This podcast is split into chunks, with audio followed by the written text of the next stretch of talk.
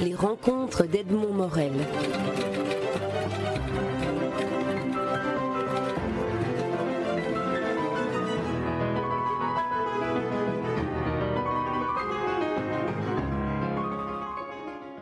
Une forme d'événement de, ce début de saison, c'est la,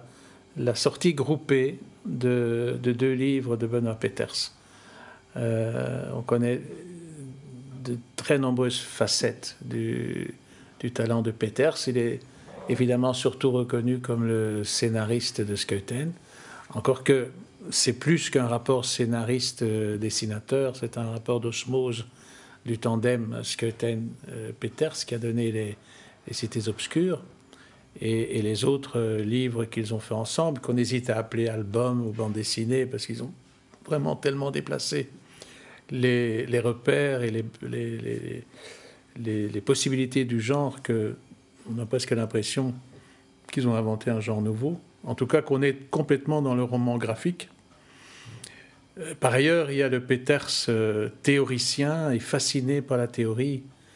qui avait écrit euh, il y a quelques années d'ailleurs un très étonnant essai de biographie de Paul Valéry, complètement différent de la grande biographie qui est en train de paraître actuellement chez, chez Fayard et qui va faire en tout 2500 pages, mais qui est beaucoup trop détaillé, beaucoup trop au jour le jour euh, là, ce qui intéressait euh, Peter, c'était de voir quelles étaient les étapes de la vie de Valérie qui étaient déterminantes dans l'évolution de sa, de sa pensée, de son esthétique, de sa poétique et aussi de sa réflexion sur la société. Euh, en plus, on peut dire aussi que Peter est un, est un étonnant pédagogue. Je crois qu'il est parmi les quelques personnes, il n'y en a pas tellement, qui sont arrivés à établir une espèce de, théorie de la bande dessinée. Euh, et il le fait depuis fort longtemps en se basant essentiellement sur l'œuvre d'Hergé, puisque un de ses premiers grands essais est une analyse sémiologique des bijoux de la Castafiore, euh, qui est une étude ultra savante sur cette euh, aventure de Tintin que tout le monde croit connaître. Et lui, révèle tous les soubassements que ça comporte. Oui, il a aussi, toujours dans le même esprit, écrit une biographie d'Hergé, qu'il s'est senti obligé d'écrire en réaction à celle d'Assouline, euh, parce qu'il trouvait que sur certains plans, et en particulier les questions idéologiques et politiques, le travail d'Assouline, à ses yeux, euh, manquait de nuances et, manquait de subtilité, et peut-être d'informations aussi sur le climat euh, en Belgique euh, sous l'occupation. Alors ça, donne une, transition vers son grand projet actuel qu'il vient de révéler, qui est ce duo de deux livres, dont l'un est une biographie et l'autre, ce qu'on pourrait appeler aujourd'hui, en termes cinématographiques, le making-of de la biographie. Euh, l'un est un volume de 600 pages, grand format, chez Flammarion qui s'appelle Derrida, et l'autre est un volume de 250 pages, format, disons, plus courant, qui s'appelle Trois ans avec Derrida. Derrida, bon, c'est ce penseur français euh, qui euh, présente cette caractéristique d'être à la fois hyper connu et, pas du tout euh, déchiffré, pas du tout élucidé. Euh, qui a à un moment donné euh, déclenché des, débats, des politiques, euh, des controverses énormes dans, le milieu philosophique en, France, mais dont le retentissement a été encore plus grand hors de France, au point qu'on peut dire que Derrida, c'est une sorte de, malentendu qui, comme notamment membre de l'université française, euh, n'a jamais été véritablement reconnu, donc il n'a jamais été professeur, il est toujours resté assistant ou répétiteur, d'abord à l'école nationale, euh, à l'école normale euh, supérieure, et puis à, la haute école des sciences sociales. par contre, il était professeur invité très régulièrement depuis 30 ans dans l'université américaine, où il a même été un grand déclencheur euh, des recherches, en particulier sur la littérature et la philosophie. Derrida est donc quelqu'un qui, surtout vu d'un point de vue d'outre-Atlantique, incarne le mieux ce qu'on a appelé les French Studies, c'est-à-dire le, formidable rayonnement qu'une certaine pensée française structuraliste ou post-structuraliste, à travers des gens comme Barthes, comme euh, Genette, euh, comme Foucault, euh, a produit comme effet outre-Atlantique, et c'est peut-être lui qui en a été le principal bénéficiaire. Alors, si Benoît Péter s'est intéressé à lui, euh, c'est parce que pour rendre possible ce rayonnement de Derrida aux États-Unis, il lui a fallu l'appoint d'une autre autorité, l'université américaine, qui était d'abord l'université de Cornell et puis l'université de Yale, et qui nous concerne, puisqu'il est belge, et il s'appelle Paul Demand. qui est Paul Demand? Paul Demand est un, un Anversois. Euh, neveu d'une figure très intéressante de l'entre-deux-guerres et de l'époque de la Deuxième Guerre mondiale en Belgique, qui est Henri Demand. Henri Demand était un leader, euh, non pas du Parti socialiste qui n'existait pas encore, mais du Parti ouvrier belge. Euh, c'est quelqu'un qui a exercé une très grande fascination sur la gauche belge de l'époque et quelqu'un, par exemple, qui n'a jamais caché qu'il avait une grande admiration pour, pour Henri de Mans, c'était Paul-Henri Spaak. Henri de Mans a euh, en fait eu euh, cette attitude euh, inquiétante et, qui lui, a évidemment fortement lui a été fortement reproché d'avoir pactisé avec l'occupant, non pas au nom du nationalisme, mais au nom du socialisme. Ça lui a valu une condamnation très sévère après la guerre. Il a dû tout abandonner en Belgique alors qu'il exerçait une fonction politique très importante. Et il est mort quelques années plus tard dans un accident de chemin de fer en Suisse. Paul Demand est son neveu et avait à peu près 20 ans au début de la guerre. Il avait interrompu des études de, de lettres et il a entamé une activité de journaliste dans la presse contrôlée par l'occupant, du côté francophone comme du côté néerlandophone. C'est-à-dire qu'il a collaboré au Laatste Nieuws volé et au Soir volé en tant que critique littéraire. Mais en vous disant ça, j'anticipe et je commets une grave erreur romanesque, c'est-à-dire de euh, en réalité livrer la mèche alors qu'on ne devrait pas le faire, parce que toute la carrière de Demand a consisté à oublier et à faire oublier cet épisode de sa vie, et pas seulement celui-là. Paul Demand apparaît dans les années 60 comme le chef du département des French Studies à l'université de Cornell d'abord, à l'université de Yale ensuite. Et il a euh, cette idée euh, dont beaucoup d'intellectuels français lui sont grés, qui sont en fait des post-sartriens, des gens comme Foucault, euh, comme Deleuze, et euh, aussi donc Derrida, d'inviter ces gens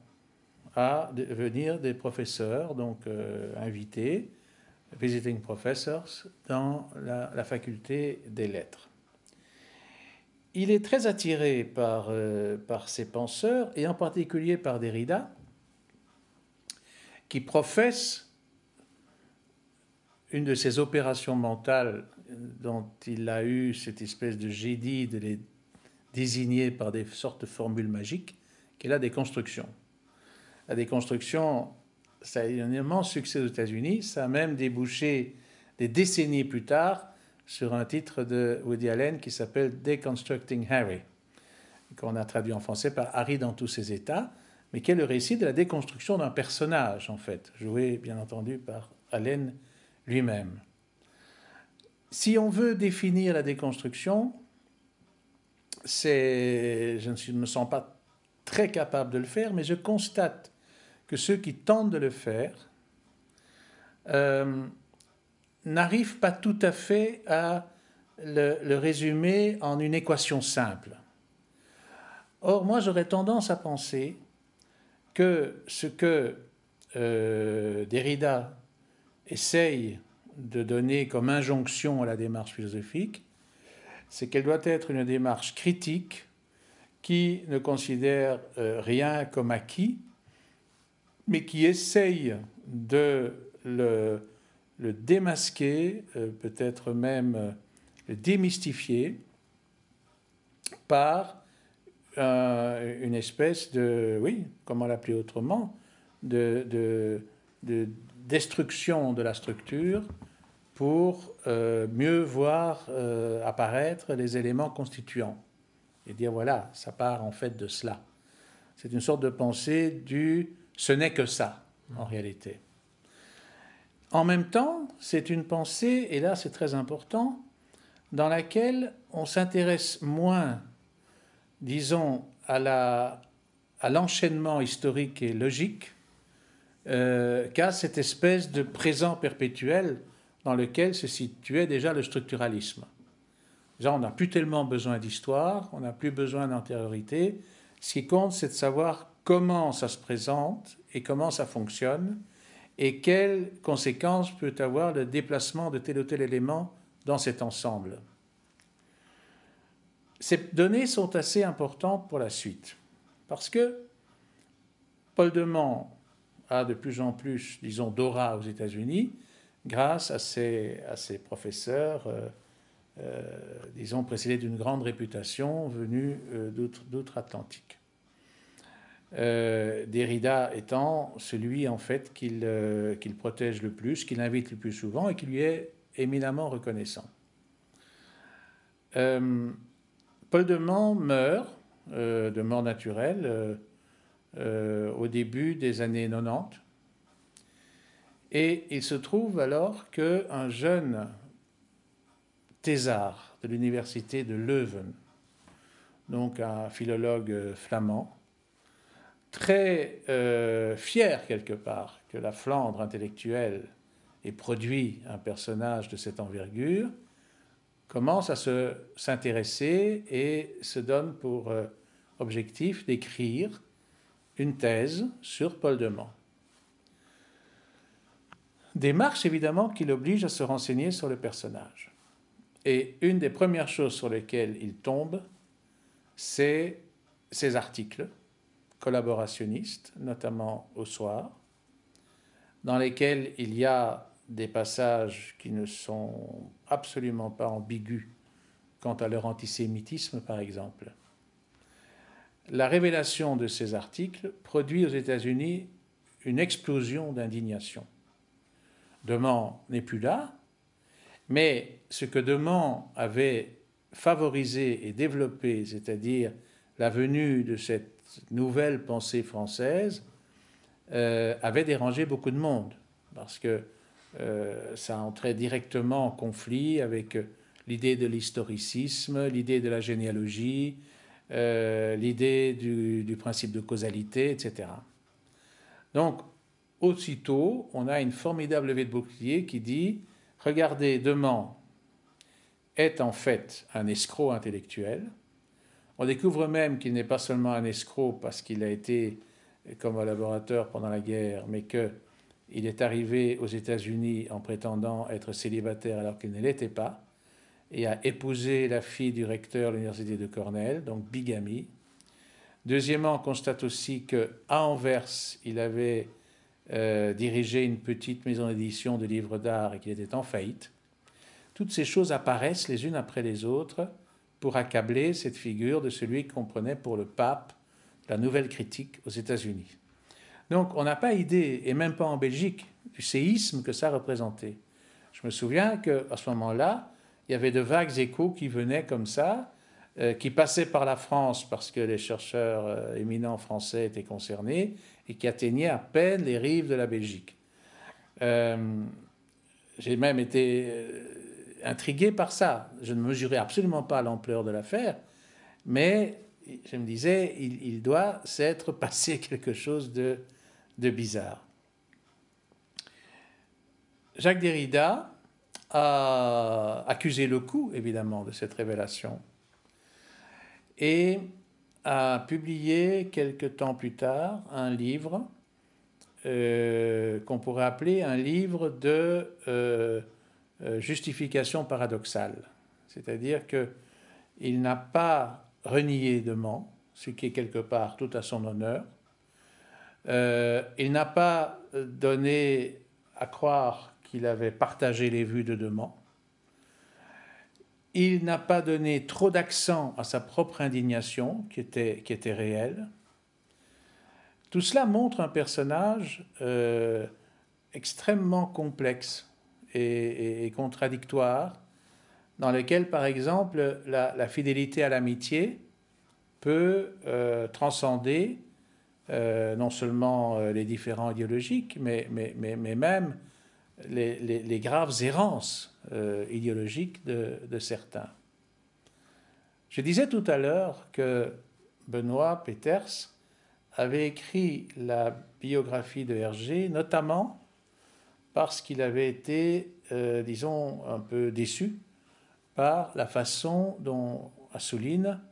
avait traité euh, l'épisode 40-45 de la vie de, de Hergé. C'est peut-être aussi la raison pour laquelle il s'est intéressé davantage à Derrida. Et d'autant plus que euh, il y a donc cette, incidence de, de, l'ombre, de l'influence d'un intellectuel belge dans le destin de Derrida, ce qui, lui, en tant que moitié belge, devait le, motiver encore davantage. Il nous donne donc une biographie de Derrida, la biographie d'un jeune juif euh, pied noir euh, né en Algérie en 1930, euh, chassé de,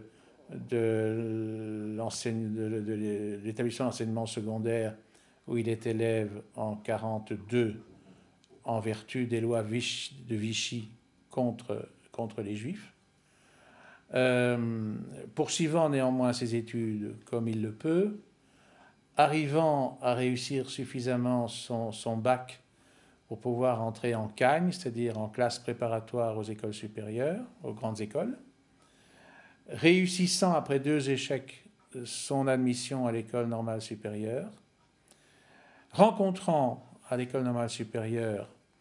le euh, répétiteur de philosophie euh, qui s'appelle Louis Althusser et qui est le marxiste, euh, disons, référentiel de l'époque, l'auteur justement de Pour Marx, le, grand essai sur le marxisme qui a fait fureur dans ces années, dans ces années, fin années 50, début années, années 60, et entamant une, une carrière d'universitaire euh, avec une défense de thèse relativement tardive mais euh, des fonctions successives euh, à l'école normale, dans d'autres établissements, tout en se faisant remarquer pour ses premiers essais et surtout ses livres euh, qui, qui, parlent de la déconstruction, qui parlent de la différence avec un A plutôt que différence ENCE, e, mais ANCE, qui, qui, qui le rendent très rapidement célèbre. Il faut dire qu'on est à ce moment-là à la fin des années 60, au début des années 60, 70, après 68, enfin, il y a une espèce de remue-ménage idéologique en France euh, inimaginable, avec d'autres penseurs comme Pierre Bourdieu, par exemple, qui sont contemporains parfaits, qui a le même âge que lui, mais qui, lui, aura une position euh, plutôt de sociologue que de, que de philosophe. Ce qu'il y a de tout à fait étonnant dans le parcours de Derrida, en plus, c'est que, je répète, je ne crois pas qu'il y ait grand monde qui puisse, comme c'est possible pour des grands philosophes comme, euh, comme Kant euh, ou Schopenhauer, euh, résumer à grands traits les thèses de Derrida. Elles restent assez opaques. Mais cette opacité excite encore plus les esprits. en tout cas, son, son, son rayonnement est, est, vraiment très considérable au point que son nom devient une sorte de nom commun, euh, qu'il y a des déridiens, qu'il y a une espèce déridisme. Et Benoît Peters a le très grand euh, mérite de clarifier tout ça. J'ai beaucoup insisté sur l'affaire de Mans, mais il y en a d'autres. il y a le moment où, euh, par une erreur d'ailleurs de policière à Prague, Derrida se trouve arrêté à Prague, ou plutôt piégé par la police tchèque d'avant, évidemment, la, la, chute du mur, parce qu'on est arrivé à glisser de la drogue dans son bagage, ce qui permettait évidemment de le faire arrêter. Il a été euh, libéré assez rapidement par ce jeu très français qui explique pourquoi, par exemple, le général de Gaulle, apprenant que Sartre manifestait aux, portes de l'usine Renault, euh, étant sur le point d'être arrêté, euh, et pu s'exclamer On n'emprisonne pas Voltaire. De la même manière, Derrida a été rapatrié par le fait que parmi ses, camarades normaliens les plus proches, il y avait Régis Debray qui était le conseiller de Mitterrand. Et c'est Mitterrand lui-même qui a fait pression sur le président tchèque de l'époque, donc ancien régime, pour qu'il soit libéré. Mais tout ça a permis d'entourer la figure de Derrida de, toute une aura euh, encore plus euh, séduisante quelque part de, quelqu'un d'insaisissable et en même temps de terriblement présent par, euh, sa, sa, popularité périphérique par rapport à son activité principale qui est de faire de la philosophie et d'écrire, d'écrire des livres. La question que, pose l'écriture d'une biographie de quelqu'un qui est mort euh, il n'y a même pas dix ans est évidemment gigantesque. Puisque euh, d'abord les, euh, les, clameurs ne se sont pas tus, parce que beaucoup de ses contemporains, et même la plupart d'entre eux, lui ont survécu, parce que si l'on veut en savoir plus sur lui, on est encore dans cette période où, où des gens préfèrent être discrets, se taire, etc. Ce qui fait que le travail de, de Peters a été un travail d'excavateur de, documents, de traces, de preuves, assimilable à un, travail policier. C'est un véritable travail de détective, de, limier euh, auquel il s'est livré. Le travail a été tel, et pour moi c'est la principale originalité de l'entreprise, qu'il a senti qu'il était peut-être utile qu'il tienne un journal de l'écriture de son livre. Et c'est un texte qu'il a intitulé Trois ans avec, avec Derrida, qui est, qui est formidable, qui est peut-être d'une certaine façon plus passionnant encore que le livre principal. C'est-à-dire pour, pour s'intéresser au livre principal, il faut être euh, piqué de philosophie, de linguistique, euh, avoir soi-même été à un moment donné euh, quasiment comme contemporain des événements, ce qui est un peu mon cas, toujours été rebuté et attiré en même temps par, par cette figure et ce, personnage. par contre, le, livre annexe, le livre qui accompagne ce journal de bord, dont je ne vois pas d'exemple, en tout cas dans le genre de la biographie, est un livre qui a une valeur d'usage beaucoup plus grande. Parce que euh, tout en racontant pratiquement au jour le jour ce qui se passe, les travaux qu'il fait euh, dans les archives, euh, notamment à l'Institut de la mémoire de, la littérature à Caen en France, qui est un gigantesque centre de documentation où beaucoup de correspondances ont déjà été déposées, de rencontres avec les, témoins, les membres de la famille, les amis, les rivaux, les adversaires, euh, il a rencontré plus d'une centaine de personnes euh, dans des circonstances parfois difficiles. Il a aussi essuyé des refus, des refus, deux refus féminins extrêmement importants et qui suivent un peu euh, cette enquête comme des deux fils rouges. C'est d'une part l'attitude d'Hélène Sixous qui était extrêmement proche en tant qu'écrivain de Derrida et qui dit à Benoît Peters J'ai déposé notre correspondance, je ne sais plus à quel endroit, mais en bien précisant qu'il ne pourrait être consulté que dans 50 ans. C'est-à-dire qu'elle adopte au fond une attitude assez classique que l'on avait jadis sur le fait qu'on n'étudie pas les écrivains, un, avant qu'ils ne soient morts, deux, avant qu'ils ne soient bien morts, c'est-à-dire 50 ans après, après leur disparition. Et l'autre, qui, sans doute va faire beaucoup de bruit et va euh, provoquer beaucoup de dîners en ville, c'est qu'il y a une autre euh, témoin qui est Sylviane Agazinski. Sylviane Agazinski, il est très discret quant à son identification dans son livre qui accompagne, mais tout le monde sait que Sylviane Agazinski est l'épouse de Lionel Jospin. Or, Sylviane Agazinski, qui est elle aussi philosophe et psychanalyste, a eu une liaison avec euh, Derrida très importante, puisqu'il y a eu un enfant qui est, né de cette, liaison.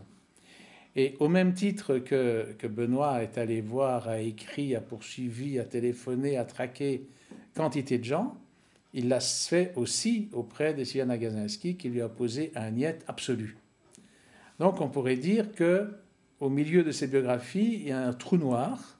une tache aveugle, pas du tout négligeable, dont il explique pourquoi il ne peut pas en dire davantage. Donc, le résultat du livre accompagnement, c'est qu'il avoue aussi clairement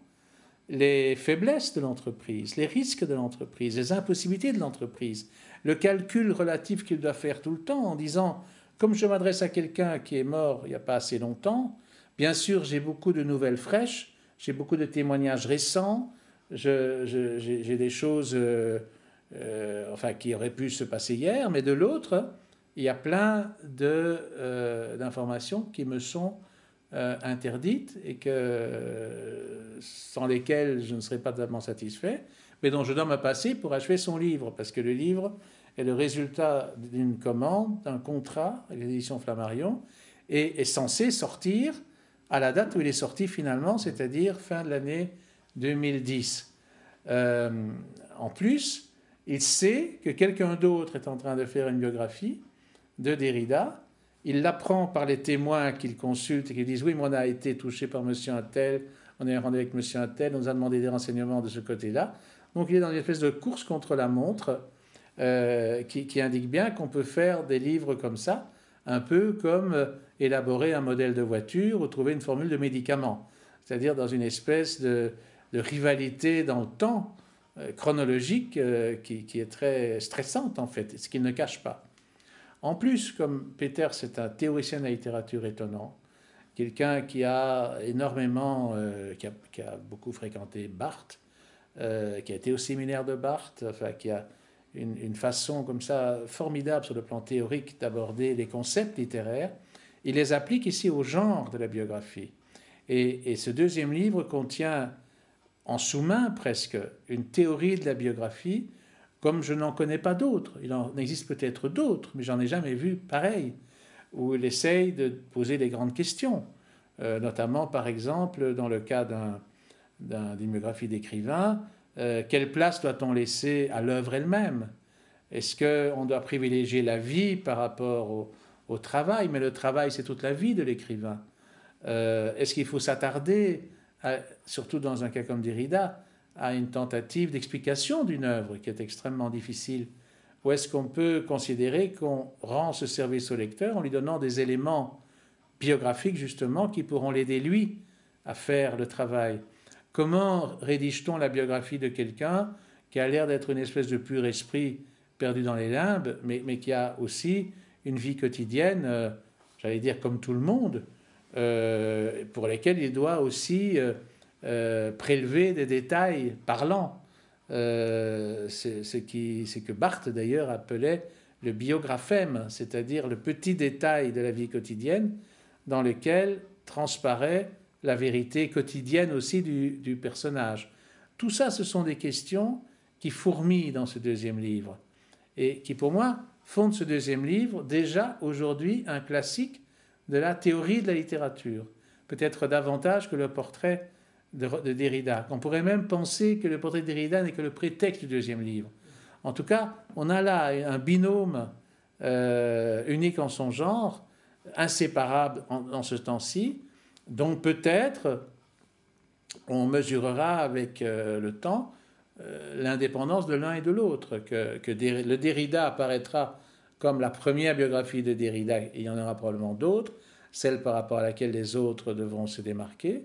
et l'essai, comme sous le prétexte d'une biographie de M. X, en l'occurrence Derrida, on réfléchit même sur la forme de la biographie. Et le, tout forme euh, un dispositif euh, sans équivalent. Les rencontres d'Edmond Morel.